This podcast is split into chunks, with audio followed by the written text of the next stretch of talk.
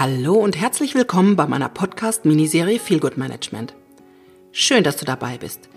Mein Name ist Susanne Henke und in diesem Podcast gebe ich dir einen Überblick über alles, was für das betriebliche Feel Good Management wichtig ist. Und zwar ohne, dass du dich durch unzählige Blogs und Bücher lesen musst.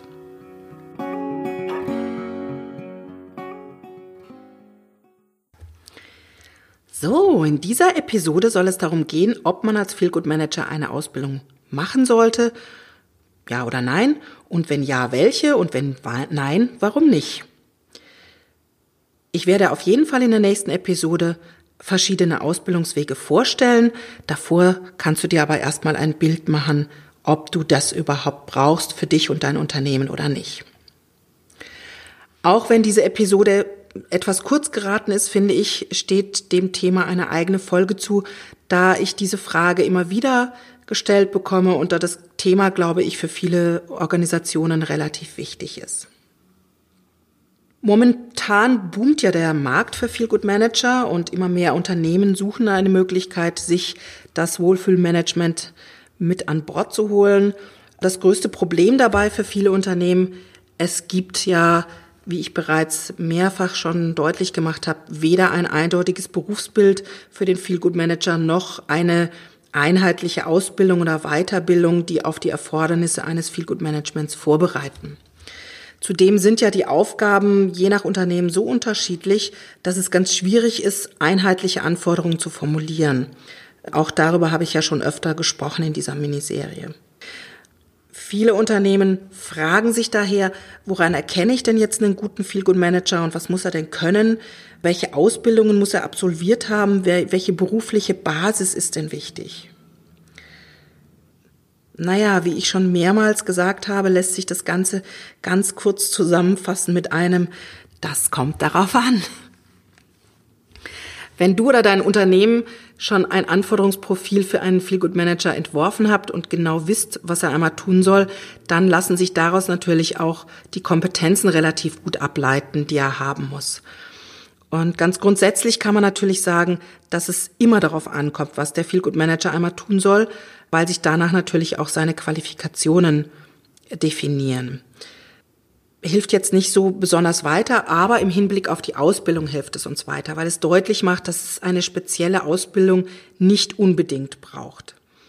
Ein beruflicher Hintergrund, der die Fähigkeiten, die man bei dir im Unternehmen fürs Feel Good Management braucht, mitbringt, ist natürlich günstig oder wichtig, aber es ist keine Voraussetzung, dass ich jetzt eine Feel Good Manager Ausbildung gemacht habe. Einige Feelgood Manager haben einen pädagogischen oder einen psychologischen Hintergrund. Häufig kommen sie eben aus dem Human Resource Bereich. Es gibt aber auch viele Quereinsteiger. Auch in den Zusatzausbildungen, die die Feelgood Manager vorweisen können, gibt es keine klare Linie. Manche haben Weiterbildungen als Coach oder als Mediator oder sind Trainer für Erwachsenenbildung. Manche sind Fitnesstrainer und einige sogar Heilpraktiker. Und auch hier gilt wieder, nichts muss, viel kann. Wenn man sich ganz unsicher ist, welche Aufgaben das Feelgood Management übernehmen soll, kann das Berufsprofil, das das Fraunhofer Institut entworfen hat, sehr hilfreich sein. Das hatte ich ja im Episode 2 auch schon vorgestellt und ich verlinke es hier nochmal in den Show Notes. Manche Unternehmen haben eine ganz eigene Idee davon, was der Feelgood Manager tun soll und suchen sich im Unternehmen eine Person, deren Fähigkeiten mit dem Anforderungsprofil weitgehend übereinstimmen. Einzelne Komponenten schulen sie dann eben nach Bedarf nach. Dafür gibt's ja unzählige Möglichkeiten. Andere Unternehmen möchten aber einen geeigneten Mitarbeiter zum Feelgood Manager schulen lassen und möchten ihnen eine Ausbildung zahlen. Dafür gibt es einige Institute, die Präsenzseminare zum Feelgood Manager anbieten und auch der Online-Markt wächst jetzt. Weil aber die Aufgaben so vielfältig sind und die daraus abzuleitenden Qualifikationen auch gibt es eben auch keine einheitliche Ausbildung. Jedes Institut setzt eigene Akzente und Schwerpunkte, je nachdem, welchen Themenschwerpunkt es selbst eben auch bedienen kann. Also es gibt Institute, die ganz viel über systemisches Coaching gehen. Es gibt andere, die über werteorientierte Unternehmenskultur gehen. Da geht es dann eben auch viel um CI. Andere wiederum stellen Kommunikation in den Mittelpunkt oder betriebliches Gesundheitsmanagement sehr unterschiedlich.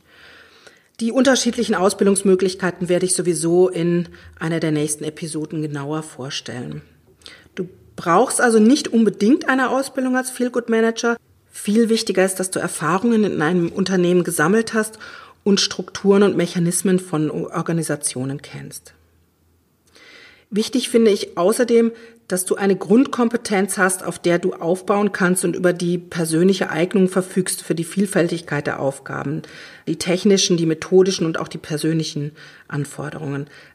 Auch darüber habe ich schon gesprochen. Ich möchte es aber hier nochmal kurz zusammenfassen. In allererster Linie braucht der Feelgood Manager ganz viel Flexibilität, Selbstständigkeit sowie Verantwortungsbewusstsein. Denn möglicherweise ist er ja Alleinkämpfer im Feelgood Management und muss aufgrund seiner vielen verschiedenen Handlungsfelder immer auch verschiedene Ziele verfolgen, mit verschiedenen Menschen kooperieren, muss auch flexibel in den Lösungswegen bleiben, weil sich immer wieder Widerstände auftun. Und er muss eben auch den Menschen begegnen im Unternehmen. Dafür braucht er Kontaktfreudigkeit und Empathie die ihm eben helfen, mit den Mitarbeitern in den engeren Kontakt zu kommen und auch ihre Belange wirklich mitzubekommen. Ohne Konfliktfähigkeit wird es dem Feelgood Manager wahrscheinlich relativ schwer fallen, sich gegenüber widerspenstigen und unfreudigen Führungskräften und Mitarbeitern zu behaupten und manchmal auch ungeliebte Maßnahmen zu ergreifen, um das Unternehmen voranzubringen. Darüber hinaus finde ich Neugierde sehr wichtig die braucht der Feelgood Manager, um offen für die verschiedenen Spezies zu sein und auch für immer wieder neue Aufgaben und Anforderungen an ihn. Darüber hinaus braucht der Feelgood Manager aber auch Beharrlichkeit und die Bereitschaft, immer wieder Neues zu lernen und sein Arbeitsfeld und sich selbst immer wieder neu zu erfinden. Gerade für die technischen und methodischen Voraussetzungen würde ich eine Ausbildung als Feelgood Manager empfehlen. Die grundlegenden Tools sollten sowohl bekannt als auch geübt sein, finde ich. Dafür lohnt sich eine Ausbildung dann schon. Ein weiterer Vorteil einer Ausbildung ist meiner Meinung nach, dass der zukünftige Feelgood Manager sich konzentriert mit seinem künftigen Aufgabenbereich beschäftigt. Der Fokus wird eben gelenkt auf die Grundthemen des Feelgood Managements, selbst wenn man einzelne Komponenten einer Ausbildung nicht mehr bräuchte, weil man das vorher schon hatte und sich thematisch sicher ist damit, bringt eine Ausbildung nochmal die verschiedenen Aspekte des Feelgood-Managements in einen Gesamtzusammenhang. Vielleicht erschließen sich dadurch auch Themen, die man vorher gar nicht so im Portfolio hatte, die aber das eigene Angebot durchaus auch nochmal erweitern oder abrunden können. Vielleicht zeigt eine Ausbildung mit den verschiedenen Themenbereichen auch eine Perspektive auf, wohin das Feelgood Management in deinem Unternehmen sich entwickeln könnte. Und die meisten Ausbildungen bieten eben zugrunde liegende Theorien, Best Practice Beispiele und auch die Möglichkeit, sich in Case Studies auszuprobieren. Das kann nicht nur informieren und inspirieren, vor allen Dingen äh, kommt auch dazu, dass man im Vorfeld mit Eventualitäten in Kontakt kommt, auf die man vielleicht selbst gar nicht so gekommen wäre und man kann sich einfach gut vorbereiten. Ein weiterer Vorteil von Ausbildungen ist, finde ich, dass man in den Austausch kommt zu anderen Feel-Good-Managern, und über den eigenen Wirkungsbereich und die Aufgaben reflektieren kann.